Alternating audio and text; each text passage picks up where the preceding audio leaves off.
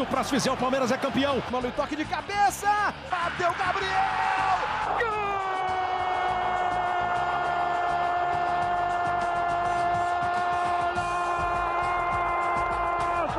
Sabe de quem?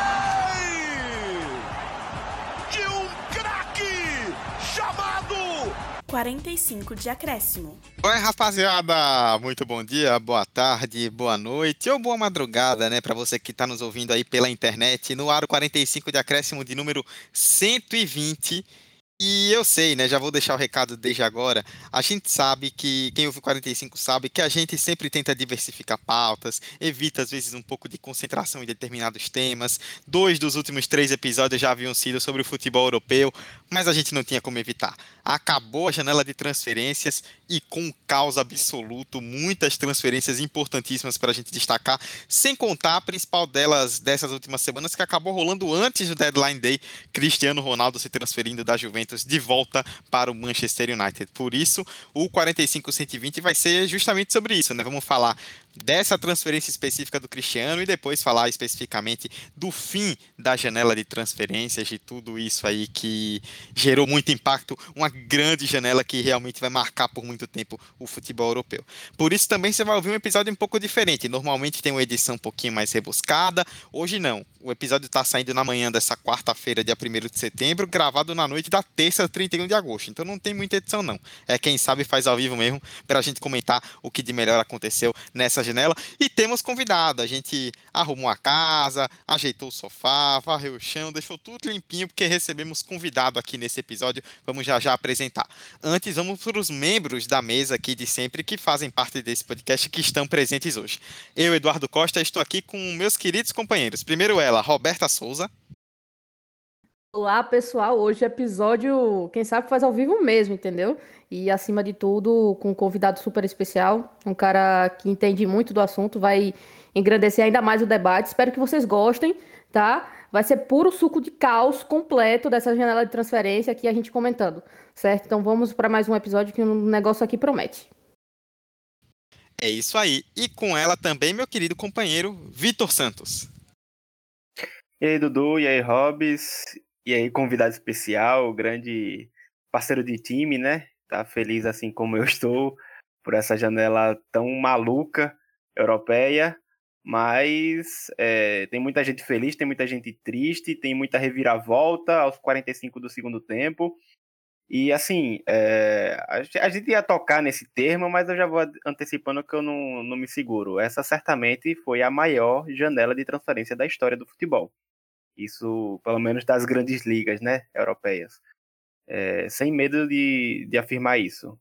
Porque o que a gente viu nessas últimas semanas é coisa de, de louco.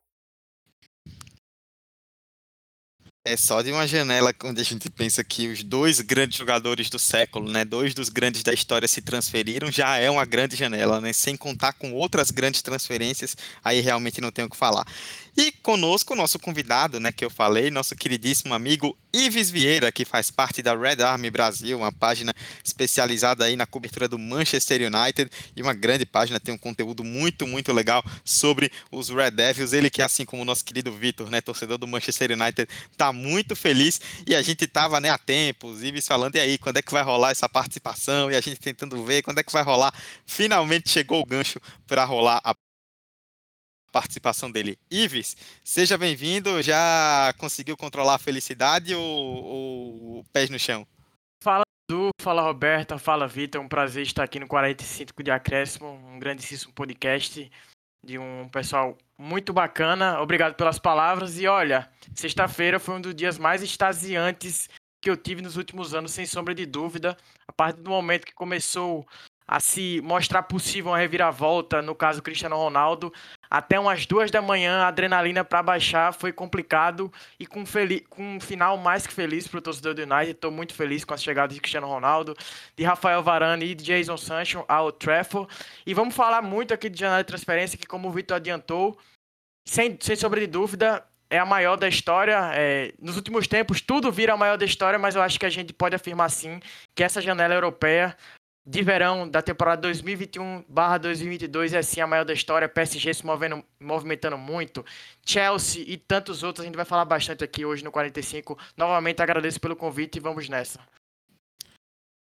A gente é que agradece pela presença e essa janela realmente estremeceu todo mundo. Então já vamos começar o debate falando sobre os nossos tópicos, né, sobre o que temos para trazer.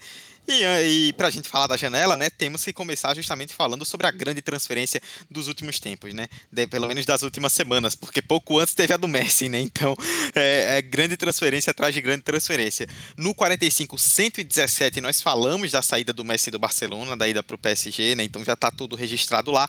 E agora a gente começa esse episódio pós Deadline Day falando da outra grande estrela do futebol mundial dos últimos anos, da última década, Cristiano Ronaldo, que deixou a Juventus e foi para o Manchester United. Está de volta ao Trafford aí de, depois da sua saída em 2009 para o Real Madrid.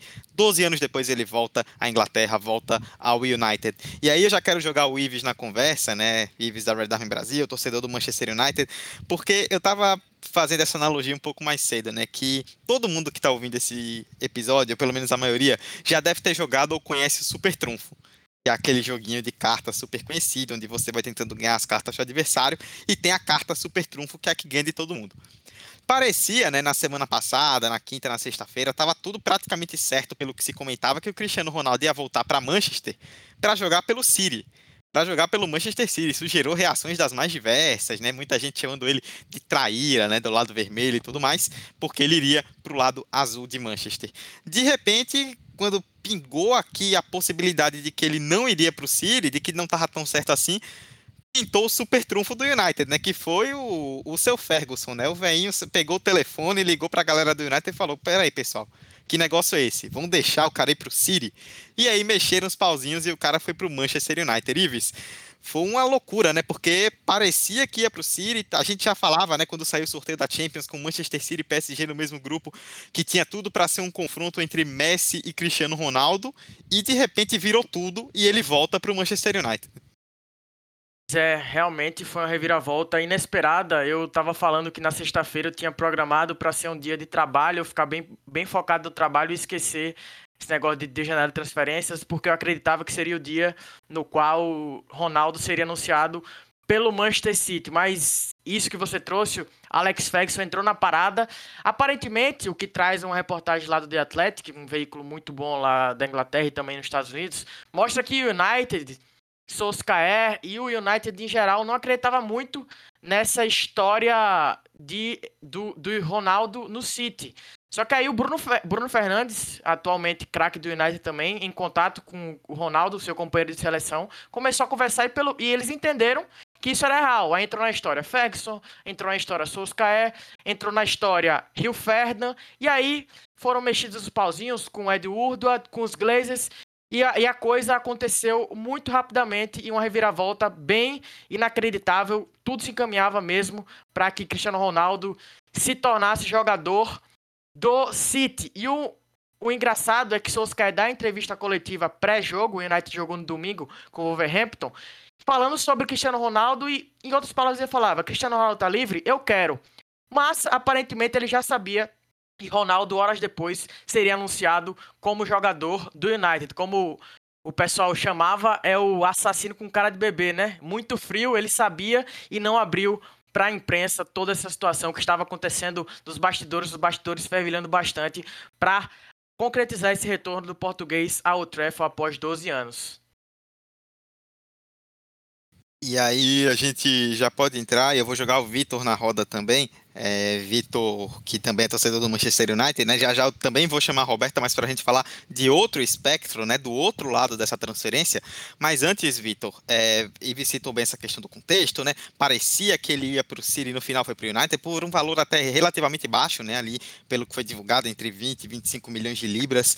É, um, um valor que, se você pensar para um jogador como Cristiano Ronaldo, apesar da idade, parece um valor bem baixo, né? Por tudo que ele já entregou e ainda pode ser capaz de entregar. Ives me confirmou aqui a transação total 15 mais 8, né? Então, é, entre em euros, na verdade.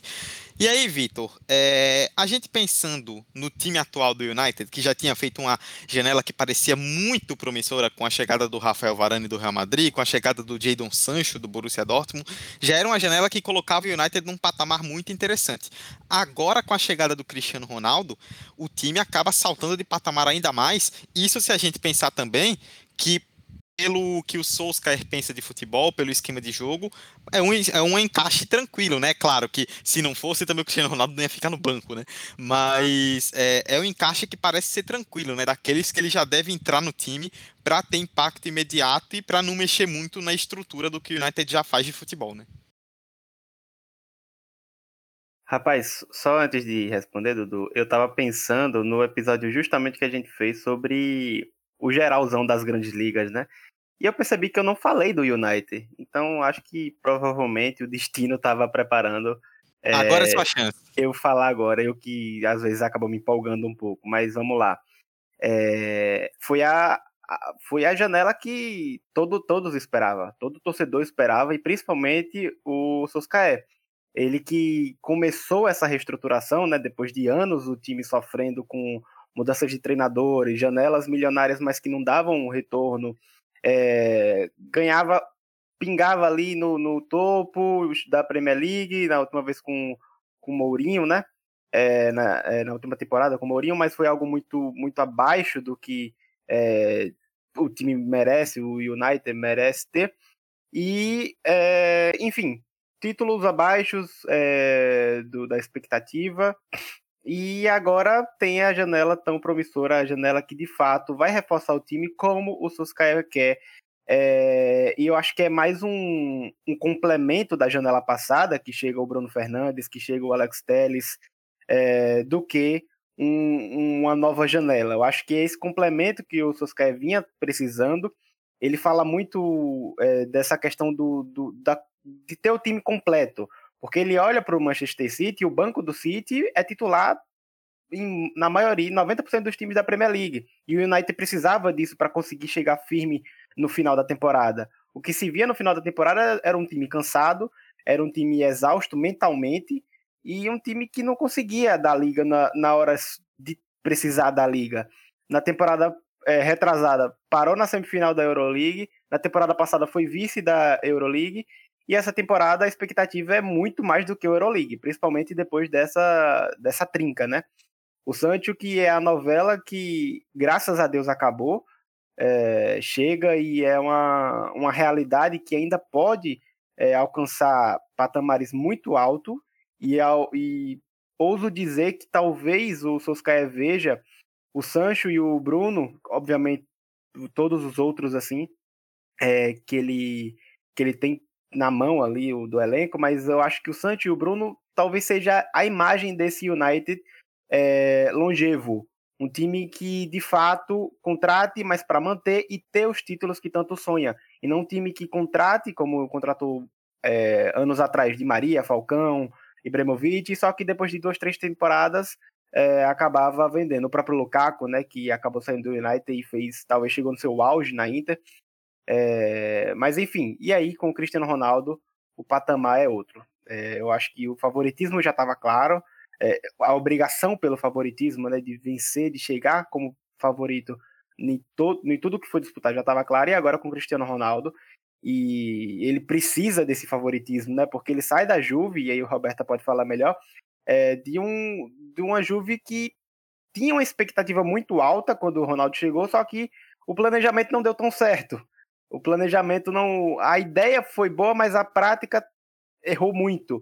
E por isso que é, ele acabou se ficando bem desconfortável na Itália, o Cristiano Ronaldo. E muitos falam, ah, Cristiano Ronaldo deu errado na Juventus. Não deu nada de errado. O cara continuou sendo artilheiro, o cara continuou dando show.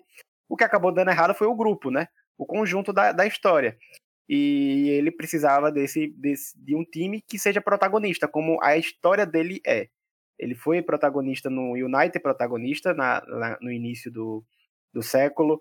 Ele foi protagonista no Real, baita protagonista nas últimas décadas. E ele tentou ser mais um protagonista na Juve, que ameaçava ser protagonista depois da baixa de, é, dos espanhóis na, na Champions League, né? Só que aí não deu certo e agora tenta novamente, é, tenta dar continuidade é, à sua história no, no Red Devils, né?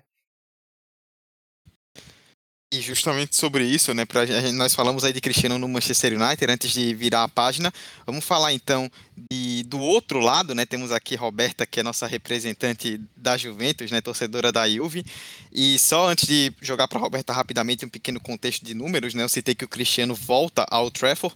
Ele jogou no Manchester United entre 2003 e 2009, fez 292 jogos com 118 gols, 61 assistências, ganhou 10 títulos, incluindo 3 Premier Leagues e uma Champions League e foi por lá, inclusive, em 2008, onde ele conquistou a sua primeira bola de ouro. Pela Juventus, o clube que, o qual ele acabou de deixar, foram 101 gols em 134 jogos, ganhou dois campeonatos italianos, duas Copas da Itália e nas três temporadas acabou sendo o artilheiro do time. E aí é justamente esse gancho, Roberta, que eu puxo para você. É, já vou jogar o gancho até com um pouco da minha visão individual sobre o assunto, que individualmente, pelos números, o Cristiano, é, para ele, Cristiano, individualmente, não foi uma passagem ruim pela Juventus, pelo contrário. Mas pelo patamar que a Juventus estava de chegar em duas finais recentes de Champions antes da chegada do Cristiano, é, todo mundo imaginava que, beleza, tem o time, chegou o Ronaldo, agora é a hora para chegar lá em cima, bater Champions e ganhar.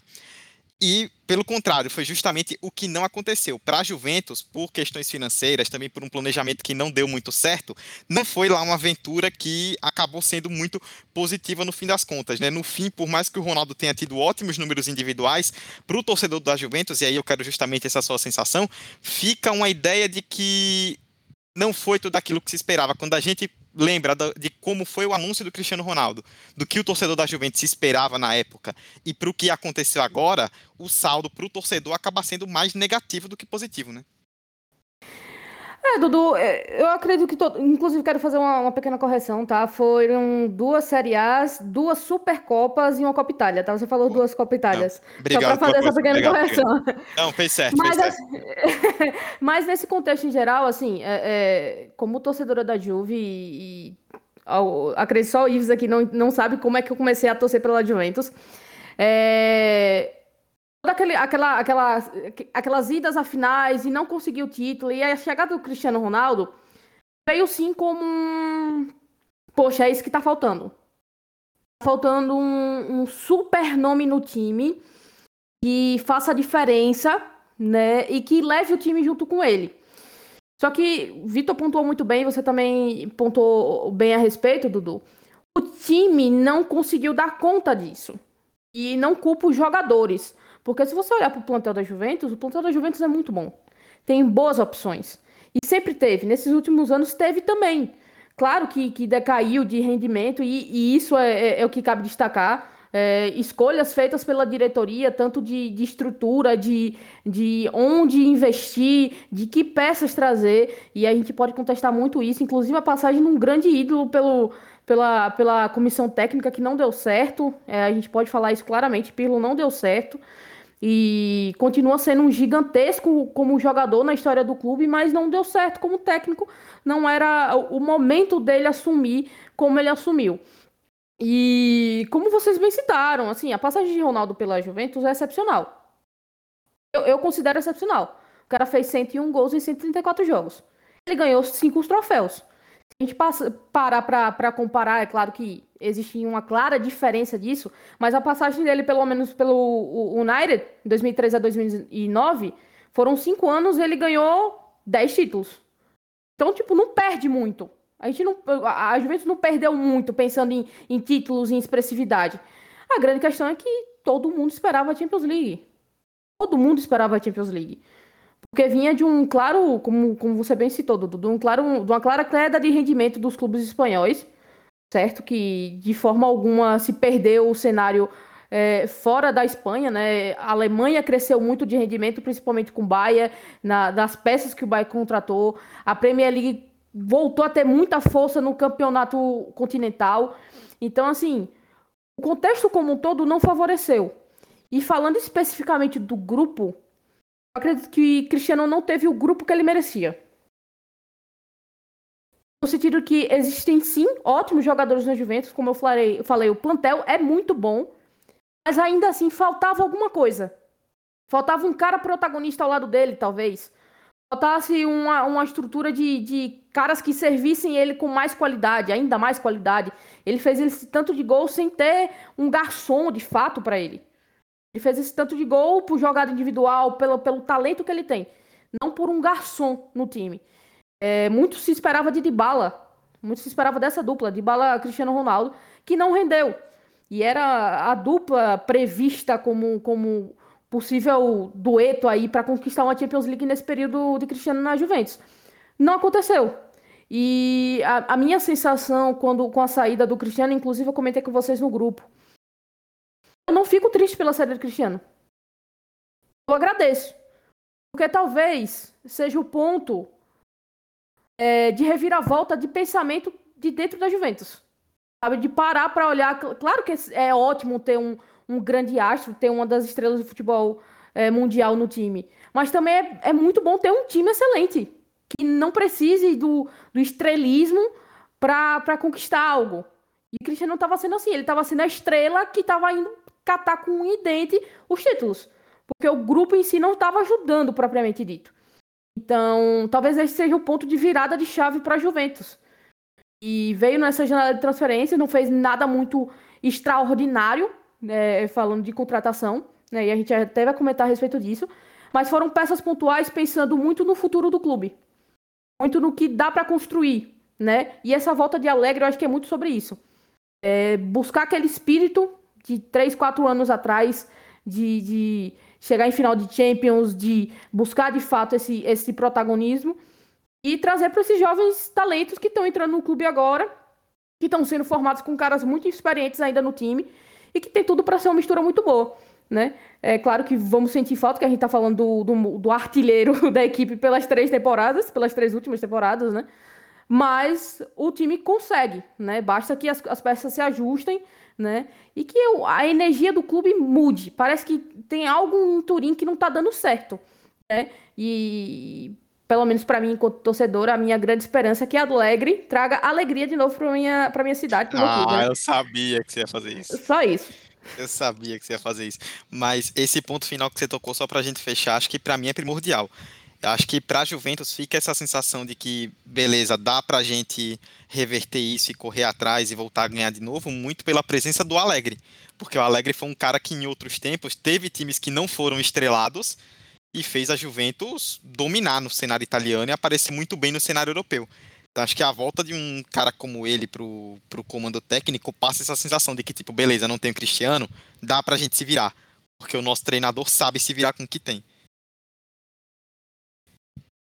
Muito bem, pensei até que Roberto ia completar, não completou. Então seguimos. Não, amigo, você finalizou tão bem. Muito você bem. finalizou tão bem, eu vou completar, não vou atrapalhar Sim. não você com Ai, seus não. comentários perfeitos. Que é isso, aí eu fico encabulado, agradeço. Bom, vamos seguir em frente então, virar a página de Cristiano Ronaldo. Vamos falar. Eu tinha até colocado no, no roteiro, né? Vamos falar um pouco da outra grande novela, né? Que foi a novela Mbappé, que vai, não vai, vai, não vai pro, do PSG para o Real Madrid. No fim das contas, não foi. Mas a gente vai. Vamos pular um pouco, e aí mais na frente, quando a gente for falar da janela como um todo, citar o Real Madrid, a gente pode sim tocar no assunto Mbappé mais uma vez. Mas antes, vamos falar um pouco dessa janela como um todo, né? A janela acabando nessa terça-feira, dia 31, estamos gravando na noite da terça-feira. E aí, é, Vitor, eu quero jogar para você porque você fez, falou sobre isso na introdução. E aí depois eu jogo também quanto, tanto para Ives quanto para Roberta, quem quiser completar sobre o assunto, que pela quantidade de nomes e de nomes pesados que a gente tem que se transferiram, de grandes valores, a gente comentava muito né, na temporada passada como é que o futebol vai reagir à pandemia, né? Como é que vão ser as próximas contratações, como é que vai se comportar o mercado. O mercado deu uma grande resposta nessa temporada, né? É, grandes movimentações, grandes jogadores saindo de grandes clubes para outros grandes clubes. Foi uma janela que dá para dizer pela quantidade de nomes que pode ser até a maior da história do futebol, né? De fato, é, é, é, a maior da história do futebol, se tratando de nomes e se tratando assim do que eu até coloquei no roteiro, do de que talvez seja uma das temporadas mais equilibradas na distribuição de jogadores. é, uma das temporadas não, uma das janelas, que times contrataram e assim, enquanto o favorito daquela liga contratou, o que estava ali na segunda, terceira prateleira também fez ótimas contratações para aquele time, para aquele, para aquela, para ambição que aquele time tem durante a temporada. É, antes de, de, citar umas coisas aqui, deixa eu só falar os números que eu estava pegando aqui 10 minutinhos antes de começar a gravação e eu acho importante citar. É, nessa janela 21 e 22, a gente teve no final, agora, neste momento, a gente teve o total de 2,900 e 2 bilhões 977 milhões de euros circulados, ou seja, de, de, perdão, circulados não, gastados. Foram gastos isso apenas nas quatro maiores ligas: Premier League, La Liga, Série A, Bundesliga e Ligue 1. Cinco ligas. Errei a conta, perdão. Matemática não é meu forte, podem ver isso. Mas, enfim, só a critério de comparação, a gente pensa, quase 3 bilhões. É alto? Muito alto. Mas, assim, no ano passado, foram 3 bilhões 277 mil. E no ano retrasado, 19 20, temporada 19 20, se eu não me engano foi o recorde, não tenho esse dado preciso, mas se eu não me engano foi porque foram 5 bilhões 354 milhões de euros gastos. Ou seja, é, se você juntar todos os jogadores que foram comprados, pegar os valores, foram gastos isso em todos os jogadores que circularam. E assim, é, isso mostra que essa janela, obviamente, devido à pandemia, devido à crise que muitos clubes estão, devido à venda que muitos clubes teve que fazer para poder aliviar o, os cofres, é, pelo momento que a gente vive, pela falta de renda da torcida, é, queda nos patrocínios, enfim. É, mas ainda assim, eles têm muita força e essa janela de transferência chamou atenção pelo número de jogadores assim de alto escalão que mudaram de, de, de time. É, eu posso até citar os jogadores depois, mas a, a, aquela parte que eu cito de que a temporada, a janela mais equilibrada na distribuição de jogadores, e eu vou começar falando da Premier League, por quê? Porque além de, de, dessa distribuição, a gente teve Manchester United, como a gente citou, a gente teve o Manchester City é, com Grealish, a gente teve o Chelsea que fechou de última hora com Saul, hoje foi um, um, a trinca, né? Foi Saul, Griezmann e o, o De Jong que foi para o Barcelona. E o Saul é um, uma baita contratação para o Chelsea. E assim, mas a gente teve também na Premier League outros clubes contratando e bem. O Aston Villa gastou, aproveitou muito bem o dinheiro de Grealish e reforçou muito bem o time, mantendo-se no, no mesmo patamar ou se não podendo alcançar patamares até maior do que o ano passado.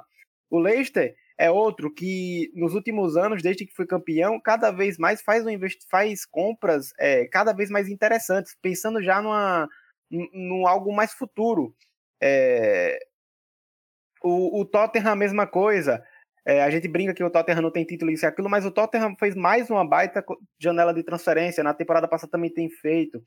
E assim, isso mantém um equilíbrio. Isso mostra, citando já a Premier League, que a gente tem o campeonato inglês de volta ao topo do futebol europeu.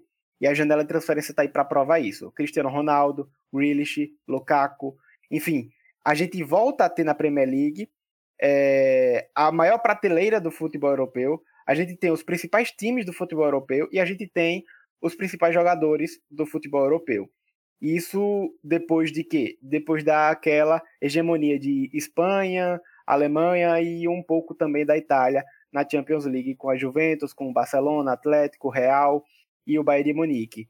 E a última vez que a gente viu isso, a gente via ingleses chegando facilmente na, na, na final da Champions League, mas enfim, vamos, vamos passar aqui. Na La Liga a mesma coisa, a gente tem o Atlético fazendo uma baita janela de transferência. É, a gente tem um episódio falando só do Barcelona, do, do citou aí, e assim, é, ao mesmo tempo que Barcelona e Real Madrid fizeram a janela de transferência bem abaixo do seu padrão, outros times se reforçaram muito bem e podem, inclusive, ameaçar é, muitas vagas de Champions League no final da temporada. Na Série A, na série a, a gente teve, a gente citou no, no episódio da, das ligas que foi mais uma, uma dança das cadeiras do que, de fato, contratações de grandes jogadores. Mas a gente teve, de fato, grandes jogadores que se reforçaram, times que reforçaram bem que levaram peças boas, enfim. E na Ligue 1, a gente tem o maior exemplo que foi o PSG. O PSG fez a maior janela de transferência da história de um clube de futebol. É, e eu não consigo lembrar de outro que chegue perto do que o PSG fez.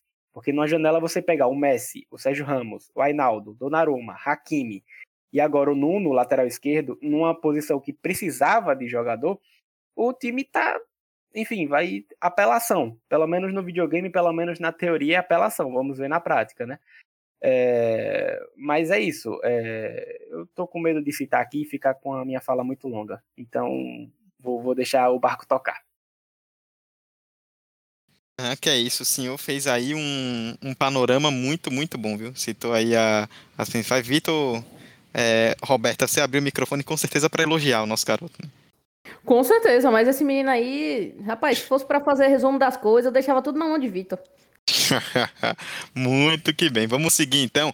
É, como a gente combinou aqui em off, né? Agora vamos fazer o seguinte: o Vitor deu um bom geral aí, né? Sobre Premier League, sobre Série A, sobre La Liga, Ligue 1, destacando essa janela é, do PSG, né? A janela do PSG, assim, óbvio, a gente vai falar de destaque, não tem como não citar o PSG, né? Porque, assim, Donnarumma, Hakimi, Sérgio Ramos, ainda hoje teve o Nuno Mendes, o Hinaldo e Messi, não tem o que falar, né? Os caras atacaram seis posições pontuais do time com contratações de impacto gigantesco. Então, é, a, janela do PSG é uma coisa de maluco. O Vitor citou é, Saul e Lukaku que foram para o Chelsea. Nós já falamos de Cristiano Ronaldo, Sancho e Varane no Manchester United. É, Vitor também citou o Grealish, que foi a grande contratação do Manchester City. Eu quero jogar primeiro para o Ives, né, que é o nosso convidado, depois para a Roberta, para vocês trazerem destaques aí, nomes ou times com, com janelas como um todo. Quem que vocês querem é, trazer como destaques positivos, como nomes ou como clubes que fizeram movimentações importantes nessa janela do futebol europeu, para depois a gente citar aí mais nomes no geral para completar. Olha, é, antes de tudo eu queria destacar que hoje eu escrevi, fiz um top 10 de, das melhores contratações da janela. Vou ter que alterar o nome, porque o grande, a grande movimentação desse, desse último dia, né, do Deadline Day, foi a volta de Griezmann para o Atlético de Madrid. Quase não rolou. Griezmann vai para o Real, vai para o Atlético mesmo, volta para Madrid. Luke de Jong será o centroavante do Barcelona, que fase do time catalão, e Saul será jogador do Chelsea. Saul chega com Lukaku, Lukaku chegou há algumas semanas. Mas queria destacar o Grealish, que dentre todos esses nomes é o jogador mais caro, é o jogador mais caro da história da Premier League. O City investiu a bagatela de 100 milhões de libras para contratar o novo camisa 10 que chega para assumir a camisa de, Sérgio Agüero e o jogador de 25 anos que deve ser titular da equipe de Pep Guardiola. É, vocês já destacaram o PSG, não tem como destacar, né? Muito se fala que se no geral foi a maior janela, a do PSG foi a maior de um clube. Como vocês bem disseram, atacou todas as zonas necessárias e agora é, vai ser muito difícil bater esse time. Eu sei que montar o time do videogame é diferente da realidade, mas eu acredito que o Pochettino tem muita competência para fazer esse time jogar muito bem. Na Alemanha, destaco o Bayern, que fez uma janela bem modesta, mas nos últimos dias deu uma atacada muito boa e contratou o Sabitzer junto ao Leipzig por uma bagatela muito por um preço muito razoável, 15 milhões de euros, uma ótima negociação.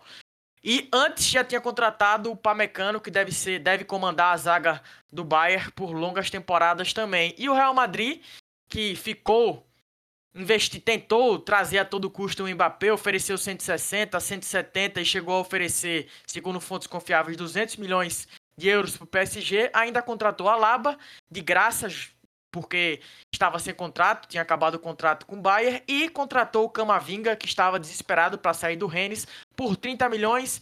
Mas por que só 30 milhões, visto que Camavinga é uma joia francesa? Porque o contrato do Camavinga acabaria, acabaria no ano que vem e o Real já faz esse investimento. Olhando já para frente, o Real, eu acredito que vai muito forte na próxima janela de verão em Pogba, que está no United, mas no último ano de contrato, em Haaland, que tem tudo para sair do Borussia no próximo ano com a multa de 75 milhões de euros. Quem der mais pro Real vai levar o fenômeno norueguês e o próprio Mbappé, que pode chegar de graça à equipe merengue. Se eu falei de Pogba, eu acredito que o PSG e o Manchester United estão fazendo questões semelhantes. Pogba não saiu do United, muito se falou, mas não saiu. E aposta num time forte, que possivelmente vai ser campeão, para convencer Pogba a renovar o contrato e Mbappé eu acredito que vai ser assim também. Neymar, que ficou perto de sair para o Barcelona em 2019, ficou e fez a sua melhor temporada. Quem sabe se Mbappé não fica e fica e renova e forma esse trio aí que promete ser histórico ao lado de Neymar e o próprio Messi, não é mesmo? Boa, bem demais. O cara, o, cara, o cara sabe, né? O cara sabe. Não sobrou ninguém, bicho. Não, sobrou você ninguém. vê que, você vê que ele já tudo. joga no final, não é mesmo? O cara já tá em casa, né? Já chegou É, aqui. não, agora eu vou falar de futebol brasileiro agora, porque não, tem, não sobrou nada pra mim. Mas bora lá, eu vou, eu vou citar alguns nomes pontuais aqui. que- e, e vou explicar por que que eu acho eles interessantes dentro do- das escolhas que foram feitas pelos times. Primeiro nome, eu quero deixar bem claro, né, que meu Liverpool contratou sim. Contratamos, né?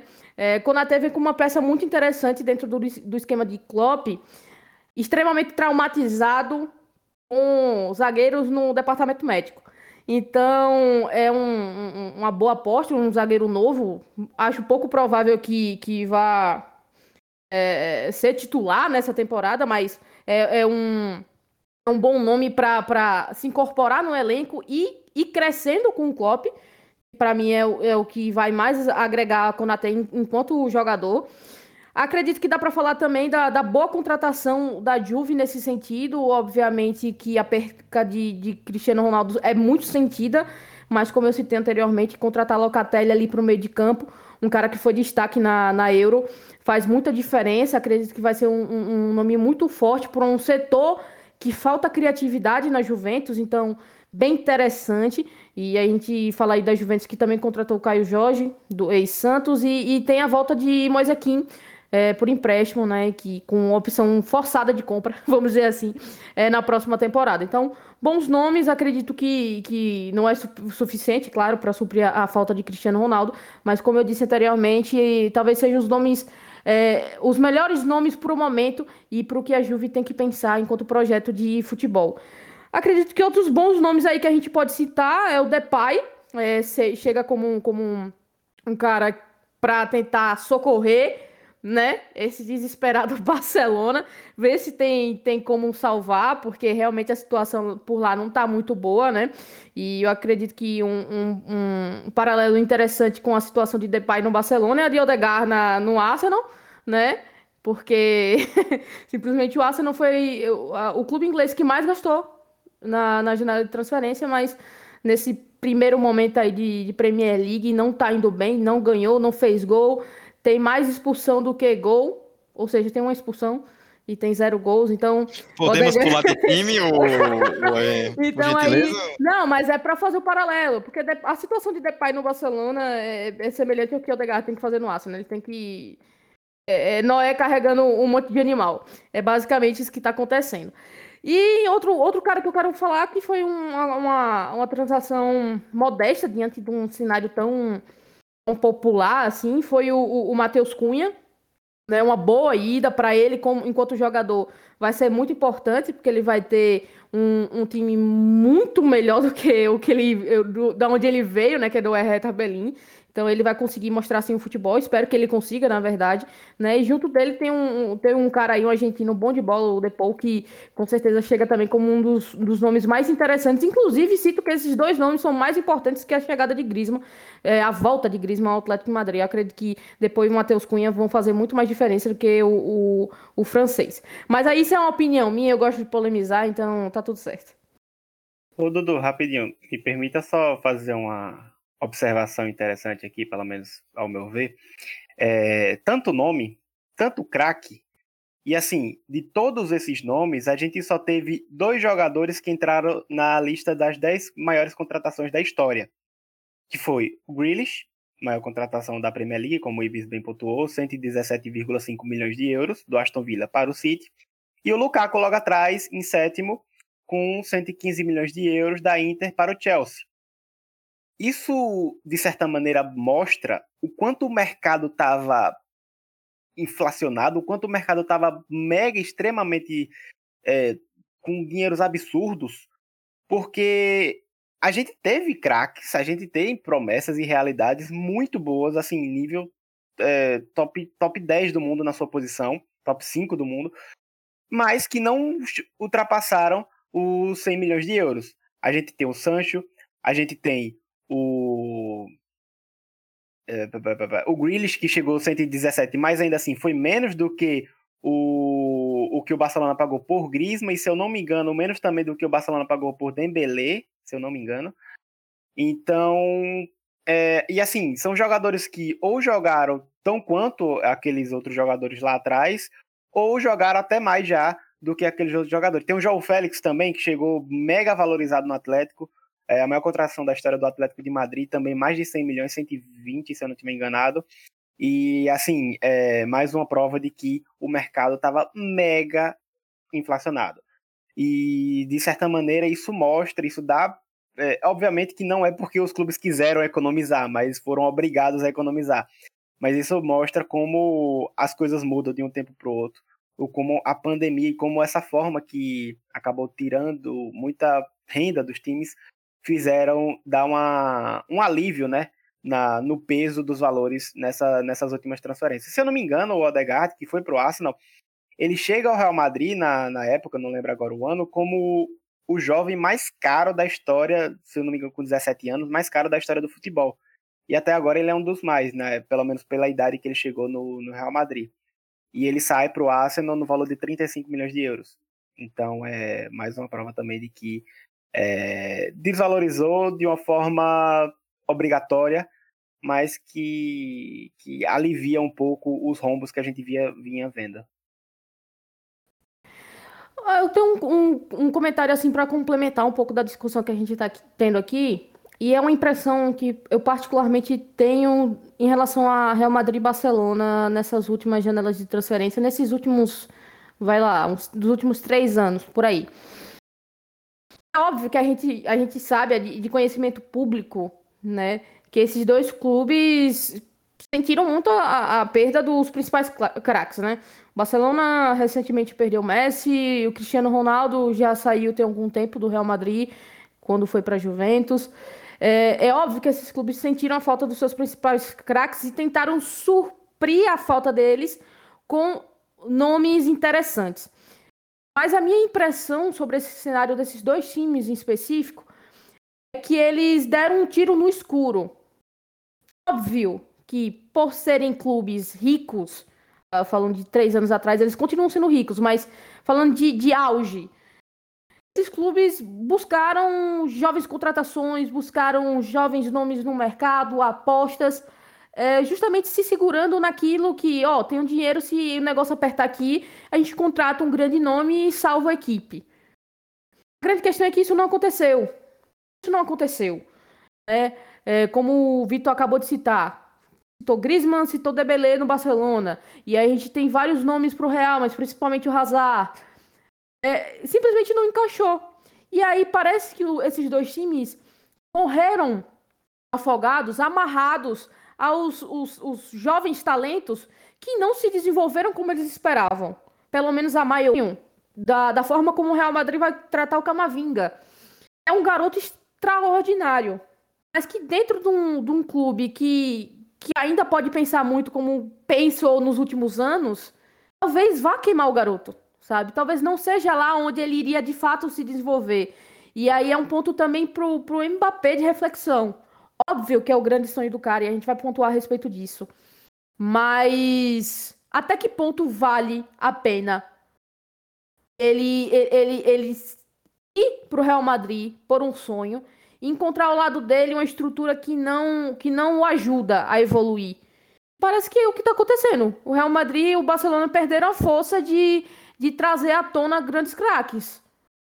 E, e, e para mim isso é muito preocupante falando assim, além do, da questão financeira, que óbvio, nesse exato momento é o que mais pesa, principalmente para o Barcelona, mas ainda assim uma questão preocupante. Até quando esses dois clubes, que são gigantescos, vão insistir numa mesma estratégia é, em busca dessa, dessa lacuna em jovens talentos, sabe? Não faz muito sentido para mim. É, eu, eu acho que essa é a grande questão.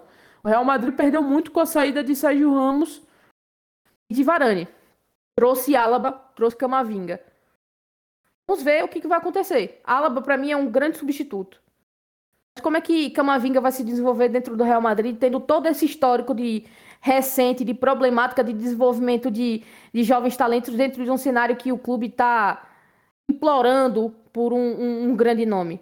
Né? Então é uma, um, um, ponto aí de reflexão, eu acho que é o que mais impacta esses dois clubes em específico, específico, não só falando de janela de transferência, mas durante a temporada também. Dudu, ligeirinho, perdão, é só para não perder o ponto.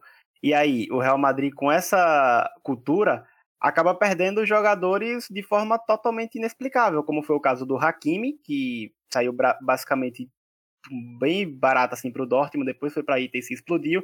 Tem o caso agora do Odegaard, que também foi liberado bem tranquilo e que poderia, poderá futuramente ser um cara muito importante, que poderia ajudar o elenco. O Brian Dias, que está sendo emprestado e meio que tá nem aí e eles estão deixando lá com o Milan.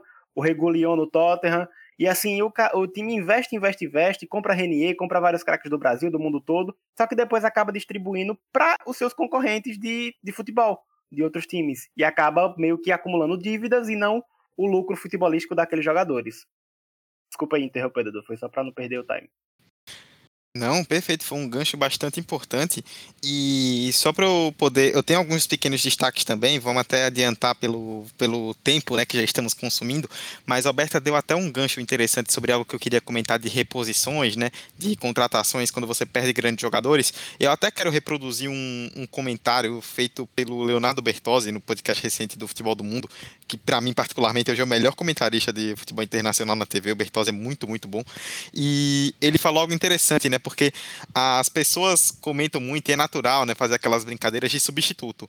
Roberta, por exemplo, deve ter visto muito isso nesses últimos dias, né? A Juventus perdeu o Cristiano Ronaldo e trouxe o Moisiquim. Aí já fica, ah, nossa nossa, trouxeram Kim para substituir o Cristiano Ronaldo, é isso que a Juventus vai fazer? Ou então a mesma coisa com a, a Inter de Milão, que trouxe o Dumfries e o Dzeko para os lugares do Hakimi e do Lukaku. Mas essas peças, elas não vêm como substituição, tipo, ah, tô trazendo esse aqui para tomar o lugar desse cara. Não, é para você encher o elenco, para você ter opções e para você não ter grandes perdas. Tipo, por exemplo, a Juventus perdeu um Cristiano, a Inter perdeu um Lukaku.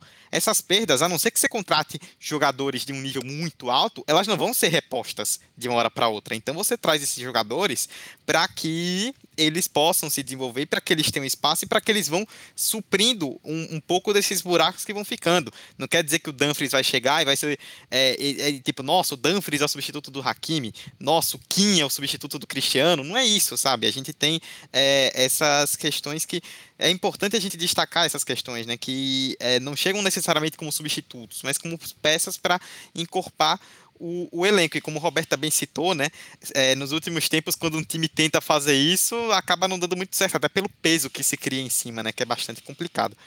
É, antes de da gente jogar para o tópico final, fazer meus três pequenos destaques da janela. Primeiro, um que Ive já citou, que eu acho que não foi muito falado, mas que tem tudo para ter um grande impacto. Sabitzer, o meio atacante do austríaco, que era do Leipzig, que foi para o Bayern por um preço relativamente barato ali, né, 16 milhões de euros. Vai para o Bayern, que já tem uma estrutura muito forte e que já tem um... e que já vai ter o trabalho do Nagelsmann, né, que foi um cara que trabalhou com o Sabitzer no Bayern de Munique. É, o meu segundo ponto vai justamente para a questão Mbappé, né? Porque o Mbappé ele era um cara que, se você pensar é, inicialmente, não parece fazer muito sentido, né? Tipo, ele vai ficar sem contrato ano que vem, então por que o Real Madrid agora está querendo investir 180 milhões de euros no Mbappé, podendo esperar? Eu vejo muito como uma resposta do Real Madrid, porque o Real Madrid, nos últimos meses, ficou bastante manchado pela história da Superliga, não conseguiu fazer uma grande contratação, contratou o Hazard um pouco atrás, esperando muita coisa que não entregou, então gastar 180 milhões no Mbappé era uma forma do Real Madrid dizer para o público, olha só, eu sou o Real Madrid, eu tô aqui, eu contrato quem eu quiser e eu tô forte no mercado. O problema é que o PSG não aceitou. Por outro lado, o PSG também entra no encruzilhada, porque a partir do momento que ele não aceita o Mbappé, ele está deixando muito claro que a ideia é renovar com o Mbappé. Só que aí entra a grande questão: se não conseguir renovar, ele vai embora de graça. E aí você perdeu o Mbappé com essa idade, com tudo que ele tem para entregar de graça, é um prejuízo gigantesco. Então o, o, o PSG joga para o alto. Ele faz a grande. Ele faz a grande jogada para tentar manter o cara. Vamos ver no que é que isso vai dar. E a terceira É, Vitor citou aí né, a contratação do Jack Grealish pelo Manchester City, que foi uma grande contratação, é um cara que pode ter um impacto muito importante, que custou caro, foi uma, a transferência mais cara da janela. Ainda assim, fazendo a transferência mais cara da janela, fica a sensação quando a gente vê pela forma como a janela se desenrolou, que parece que faltou alguma coisa para o Manchester City, né? Porque o City nessa janela foi o time do quase. Quase teve para contratar o Harry Kane, não deu certo. Quase teve para contratar o Messi, aí achou que não iria e de repente o Messi saiu, foi para o PSG já foi. Ah, é, quase contratou o Cristiano Ronaldo, de última hora foi para o Manchester City, né? Foi o time que quando contratou o Grealish a gente pensou, vem mais, vem mais nomes de impacto. E esses nomes acabaram não vindo, né? Por incrível que pareça. Então é, é curioso, né? Porque é, gastou mais de 100 milhões no jogador, é um time que tem bala para gastar muito mais e ainda assim parece que a janela acabou não sendo tão satisfatória quanto se imaginava para a alegria de pessoas desse podcast. Eu não vou dizer quem, eu não vou dizer quem, tá? Mas tem gente aqui nessa mesa que está comemorando bastante. É, vamos puxar para a parte final, então. Eu quero trazer o Ives de volta para a conversa. Porque, Ives, a gente citou, e aí é um gancho justamente com o que o Vitor falou e com o que eu complementei. É, tivemos grandes transferências, jogadores de muito impacto saindo, mas a gente não teve vendas gigantescas, né? Porque se a gente imagina Messi saindo, Cristiano Ronaldo saindo, Sérgio Ramos saindo, é, outros grandes nomes da janela, né? Nós imaginamos vendas aí, o próprio Griezmann que voltou agora, é, Varane, nós imaginamos vendas aí na casa de 100, 150 milhões, todas elas, estremecendo o mercado, e no fim, tirando algumas específicas, né? Como Grealish, como Lukaku, a gente não teve vendas de tanto valor financeiro, né? Que é curioso, grandes jogadores se movimentando, mas não foram, não houve uma grande quantidade de vendas por 100, 150, talvez 200 milhões de euros, por exemplo. Nesse sentido, acabou sendo uma janela de não tanto dinheiro em contratações bombásticas, mas nomes que correspondem a, sim a contratações bombásticas, né? É porque os dois principais nomes envolvidos nas transferências, Messi e Cristiano Ronaldo, dois dos maiores jogadores da história do futebol, um saiu de graça, quando ele queria, quando ele queria sair, ele ficou e quando ele queria ficar, ele saiu. Messi para o PSG foi uma transferência de graça. Sérgio Ramos, que poderia valer um bom dinheiro, também saiu de graça porque não tinha contrato com o Real Madrid. Cristiano Ronaldo foi, como, como o Dudu falou aqui, 15 milhões mais 8 de metas no geral podem chegar a 22 milhões de euros. Isso por quê? Porque era o, era o valor que a Juventus precisava para fechar o balanço dessa temporada. Então, a Juventus, visto que Cristiano Ronaldo queria sair, né, deixou isso bem claro, não quis colocar um valor irreal. Até, como você falou, o Manchester City foi o time do quase, justamente porque não, não queria pagar a quantia que, os, que o Tottenham queria, né? O próprio Guardiola falou que o Tottenham nem quis negociar, deu uma alfinetada no Daniel Levy de uma forma meio irônica. E o City não queria pagar nada pro Cristiano Ronaldo, só queria pagar a, os seus salários e o United foi mais rápido e fechou, fechou esse negócio. Vou abrir, vou abrir aqui a parte do Transfer Market para a gente ver aqui os, os valores mais altos, né? Como falou, o Jack Willis foi o mais caro, na casa dos 118 milhões de euros, 100, 100 milhões de libras. O Lukaku, 115 milhões de euros. O Lukaku, que não ia sair da Inter, a Inter não queria vender, mas o Chelsea chegou com essa proposta recusável. O Sancho, que o Borussia tinha pedido mais de 100 milhões de euros na janela de verão passada, saiu por 85. O quarto é o, o Hakimi, né, que o Transfer Market está colocando aqui 60 milhões de euros, mas outras fontes falam em 70 milhões de euros mais bônus. O quinto é o Ben White, zagueiro do Arsenal, que chegou do Brighton na casa dos 50 milhões de libras. O sexto é outro zagueiro, o Pamecano, que ultrapassa a barreira dos 40 milhões. O sétimo é o Varane, 40 milhões de euros. O oitavo é o Temi Abraham, Abraham que saiu do Chelsea pro para Roma, um, um, movimento interessante da equipe da capital italiana que perdeu de seco, que foi substituir Lukaku na Inter.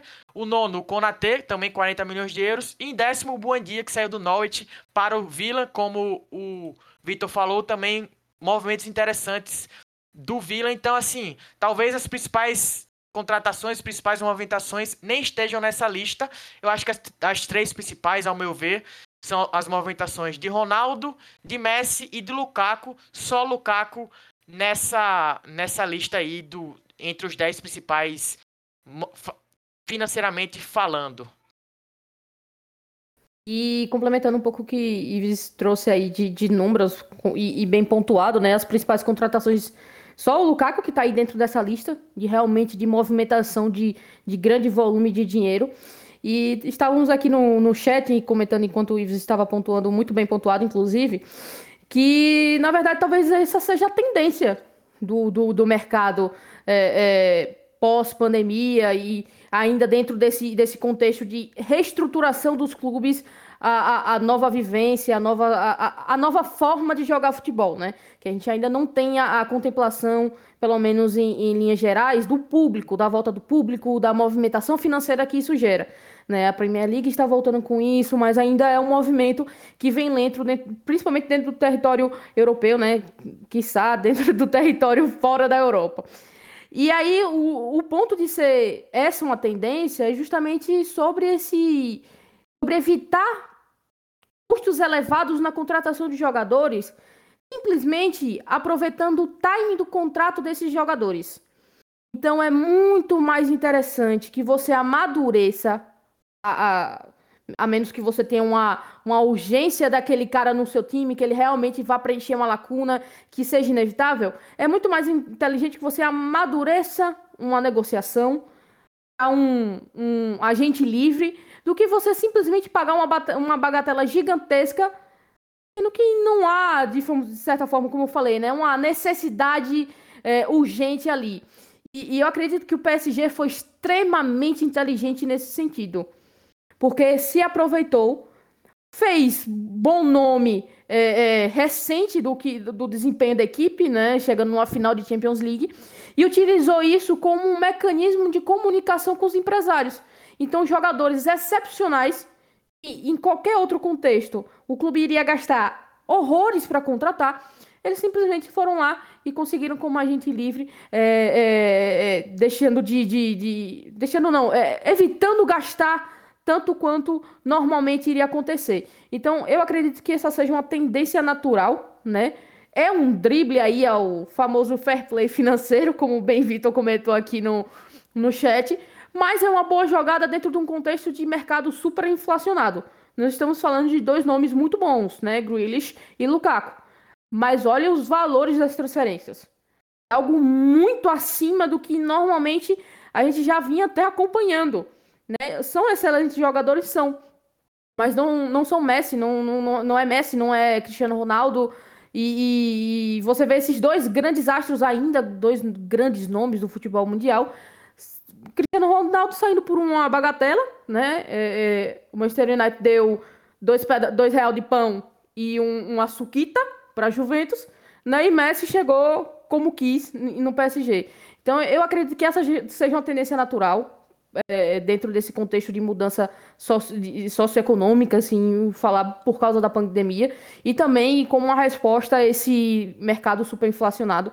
Eu acredito que a tendência dos clubes, pensando em gestão, pensando em estratégia, vá muito mais nesse, nessa linha de raciocínio, de aguardar um fim de contrato, é, é, aproveitar o, o, ano anterior já para ir começando as conversas com o jogador estruturando essa ideia para que ocorra sem tantos gastos e, e, e, que as coisas acabem influindo de uma forma mais natural. Eu acredito que essa seja uma, uma tendência de fato e, e Dudu, pelo visto, concordou comigo. Eu concordo com você em muitos momentos, né? A grande verdade é essa. Mas é, concordo sim, até porque o, o, o, mercado ficou muito inflacionado, principalmente pós-venda do Neymar, né? Quando saiu aquela venda do Neymar, tipo, quando o, o PSG foi atrás do Neymar, o Barcelona falou, beleza, a multa é 222 milhões de euros. O Sheik falou, tá bom, toma aqui a grana, tchau. É, explodiu, né? Tipo, já era uma coisa que estava crescendo muito. A gente já estava vendo várias compras por 60, por 100 milhões de euros, por exemplo. O próprio Bale, Pogba foi nessa casa também. Mas quando o Neymar chegou, ele esculachou, né? Foi a, a transferência foi a maior da história, com mais que o dobro em relação à segunda. E isso fez o mercado inflacionar. A gente viu muitos jogadores considerados de nível bom razoável ali para bom, saindo por 50, 60 milhões de euros, um, um, valor realmente muito alto. E isso era uma bolha que ia estourar. A gente sabia, uma hora os clubes não vão ter como manter. Isso aí é inviável, ninguém tem esse dinheiro todo. Só que aí a pandemia acabou acelerando esse processo, né? Com estádios fechados, muito, muitos clubes tendo perda de receita. A pandemia acelerou isso e os clubes se viram sem muita saída. Tanto que a gente está vendo aí vários desses movimentos por saída de contratos. Se você imaginar que o PSG contratou Donnarumma, Hakimi, Sérgio Ramos, Nuno Mendes, Winaldo e Messi e gastou 100 milhões de euros, tipo, nisso tudo, você já começa a perceber que existe uma grande tendência. É, é óbvio, é, precisa haver uma preocupação com os salários para não acontecer o que aconteceu com clubes como o Barcelona ou a própria Juventus, que oferecendo salários muito altos, de repente se viram sem condição de fazer grandes contratações, mas no geral me parece que é uma tendência que a gente vai começar a ver nos próximos anos. Tanto que o Real Madrid agora, por exemplo, vai esperar para ver se o Mbappé vai ficar sem contrato para trazer o Mbappé como agente livre. É realmente um, algo que merece nossa atenção no futuro próximo. Caso vocês não tenham mais nenhum adendo, a gente já pode encerrar, viu, amigos? Eu tenho, Eduardo. Muito bem, faça. Mbappé no Liverpool. Ih, Eu só, queria, eu só queria mandar essa pra, em homenagem ao nosso queridíssimo Emerson Esteves, que não está aqui. Não, eu tenho certeza, conhecendo o Emerson, que agora ele pausou o podcast e começou a gritar. É, no, no próximo, no próximo ano, quando a gente fizer a janela 22-23, a gente vai é, abrir o, o episódio com esse áudio de Roberta falando de Mbappé no Liverpool. Quando o Minamino terminar essa temporada, vocês não vão querer mais Mbappé, certeza.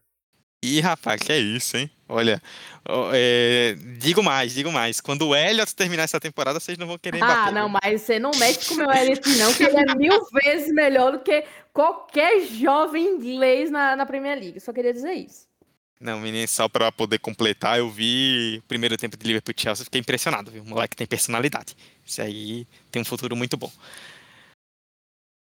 Bom, gente, é com essa então que a gente fecha o 45 de acréscimo de número 120, é, falando aí sobre a janela de transferências europeia, sobre tudo que aconteceu nessa janela, Cristiano Ronaldo, as grandes movimentações. Fica um episódio aí um pouquinho extenso, mas muito legal, com um grande resumo de nossas opiniões, né? Não só das contratações, mas nossas opiniões, fazendo uma reflexão aí de futuro de mercado. Ficou um episódio bem legal e eu espero que vocês tenham gostado. Eu, Eduardo Costa, estive com Roberta Souza, com Vitor Santos e com o nosso queridíssimo convidado Ives Vieira, da Red Army Brasil. E aí eu queria, gente, que vocês se despedissem. Vou começar primeiro por Roberta. Roberta, minha querida, um beijo, obrigado aí, mais um episódio, mais uma semana. Para a gente pincelar um pouquinho de forma bem rápida, né, para não estourar demais o tempo, sobre mercado brasileiro também, né? Vitor B pontuou aqui em anotações no roteiro. Diego Costa, Renato Augusto, Andrés Pereira, Kennedy, Juliano, Roger Guedes, William, Caleri, Zarate no América Mineiro, que é uma aleatoriedade gigantesca. Mas o mercado fechando aqui para o Brasil, trazer jogadores de fora também. E muitos jogadores optando por voltar e jogadores de nome para enriquecer o nosso mercado, né? Valeu, amiga. Valeu, amigos. Desde já um cheiro, né, para todos os envolvidos nesse debate maravilhoso, né? Sempre um prazer estar por aqui, principalmente ter Ives aqui na mesa. Então, estou bem feliz com esse debate. A gente conseguiu distribuir bastante nossas opiniões junto com informações, então ficou muito massa.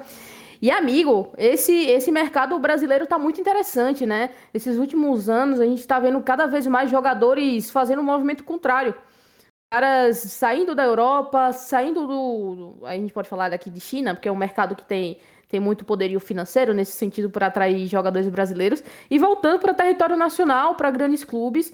É, particularmente como flamenguista, muito feliz com esses dois empréstimos aí, que se tudo der certo vão virar contratações, né? Basta os jogadores quererem. a gente arruma o dinheiro, a gente dá um jeito, a gente faz uma vaquinha online. É, mas nesse sentido, muito feliz, por exemplo, com a contratação do Andrés Pereira, é um cara que tem muito a evoluir no futebol brasileiro, é, tem uma qualidade gigantesca, né?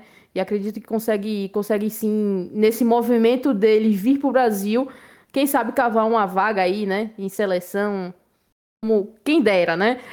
E é isso, amigo. É é um movimento muito bom nesse sentido, porque mostra que o futebol brasileiro, apesar das nossas críticas ferrenhas algumas coisas que acontecem dentro do, do nosso território, o futebol brasileiro está conseguindo ganhar cada vez mais visibilidade, principalmente dos jogadores que têm interesse e, e, e querem voltar às seleções, querem cavar uma vaguinha. Caras que até mesmo têm grande potencial e não estão sendo bem aproveitados. Então a gente acaba sendo um, um polo aí também de, de, empréstimos de jogadores interessantes e jovens promessas. E eu acho que isso só tem a, a enriquecer ainda mais o nosso futebol e trazer nosso futebol à, à tona é, com uma grande força, como sempre foi e, e como deve ser, né, amigo? É isso. Cheiro para vocês, mais um cheiro. Até a próxima semana e muito obrigada a Ives, a Vitor, a Dudu pelo, pelo debate. Nos vemos em breve. Muito bem. Vitor Santos, obrigado aí mais uma semana, mais um grande debate, mais um episódio. E sua pincelada também sobre isso, né? Muitos jogadores vindos como agentes livres, outros por empréstimo, os clubes brasileiros sem fazerem grandes gastos, pelo menos em contratação, trazendo nomes bem interessantes, né? Não, foi o que eu comentei aqui no chat escondidinho. O Marcos Braz vai abrir uma oficina, uma oficina de empréstimos para a galera da Europa, certeza.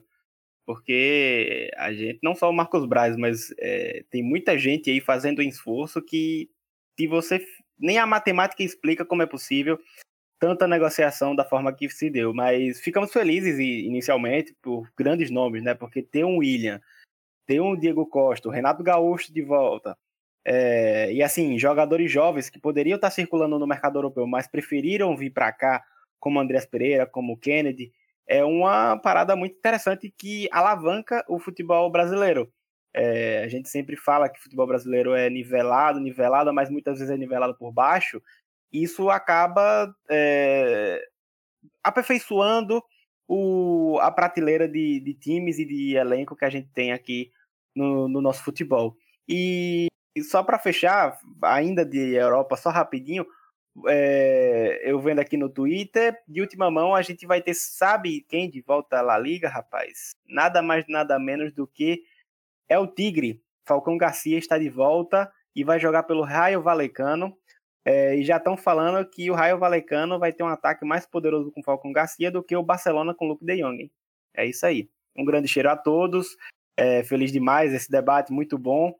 É alegria demais dividir aqui a torcida do United com o Ives, é craque do, do, do Fair Time e de tantas, tantas outras plataformas aí. E, e é isso. Abração e até semana que vem. Rapaz, olha, é uma pena. Sobre o Falcão, é uma pena que ele tenha se machucado tanto, porque esse cara no auge jogou uma bola absurda, viu? Impressionante. É, Ives Vieira, nosso querido amigo da Red Army Brasil, é, finalmente ver a participação dele aqui no 45, a gente agradece muito, bicho, você deu aula, como sempre, o Ives dá aula, né? É, muito obrigado aí pela presença, pela participação, e lance aí, né, projetos, onde é que você tá, onde é que a galera pode te encontrar, quem quiser ver mais comentários sobre Janela, sobre Manchester United, sobre qualquer outro assunto. agradeço, Dudu. Obrigado, Roberta e Vitor, pela parceria também, pelas palavras. E vocês falaram da questão do futebol brasileiro, né? O torcedor brasileiro é muito criativo. Flamenguista disse que foi Andreas Pereira vir para o Flamengo e pagar parte dos salários que o United teve dinheiro para investir para a chegada de Cristiano Ronaldo, mais um, um do folclore aí do torcedor brasileiro muito muito criativo e sobre o Falcão Garcia que também protagonizou uma das grandes reviravoltas de um deadline day que animou bastante o torcedor do United lá no longínquo ano de 2014, aquele time que tinha Falcão, Van Persie, Rooney e Di Maria e tantos outros. Onde eu estou? É, eu estou, hoje eu estou no Óbvio Lulante, vocês podem me ouvir toda quarta-feira das 18 horas no fmg.br barra rádio. Também estou no Frag Time, amanhã a gente vai gravar um podcast especial também sobre Cristiano Ronaldo, sobre o United, sobre esse fim de janela de transferências. E aí estou também no Esportudo, um, uma, um projeto multiplataforma. A gente está no Instagram, no esportudo.br. Também temos o aplicativo, só é procurar por Esportudo na sua loja de aplicativos favorita, tudo sobre esporte. E o site esportudo.com, só é procurar aí, estou postando vários textos semanais sobre futebol europeu em geral. É, é isso, obrigado e obrigado também, obrigado ao Eduardo, a Roberta, ao Vitor a você que nos escutou até aqui. E Janela, um prazer estar aqui falando sobre isso. A gente adora falar sobre futebol, sobre futebol internacional, sobre futebol inglês. Muito obrigado, um abraço e espero voltar o quanto antes. Ah, com certeza vai voltar assim o quanto antes. E para você que chegou até o final, nossas redes sociais você já conhece, arroba 45 de acréscimo no Instagram e no Twitter. Você nos encontra aí no Anchor, no Spotify, no Apple Podcasts, Google Podcasts, Deezer, Orelo, no seu agregador favorito. É só pesquisar por 45 de acréscimo e você nos encontra. Vamos acompanhar aí essa temporada 21-22 que tem tudo para ter um, é, é para essas grandes movimentações terem grande impacto, muitos times aí brigando por grandes títulos e um nível espetacular. E você vai acompanhando por aqui pelo 45 também. Forte abraço a todos e até semana que vem. Tchau, tchau.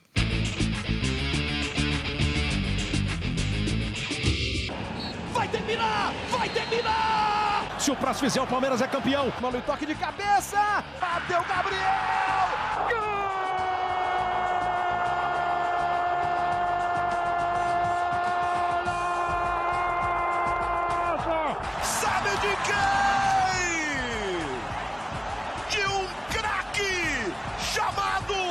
45 de acréscimo.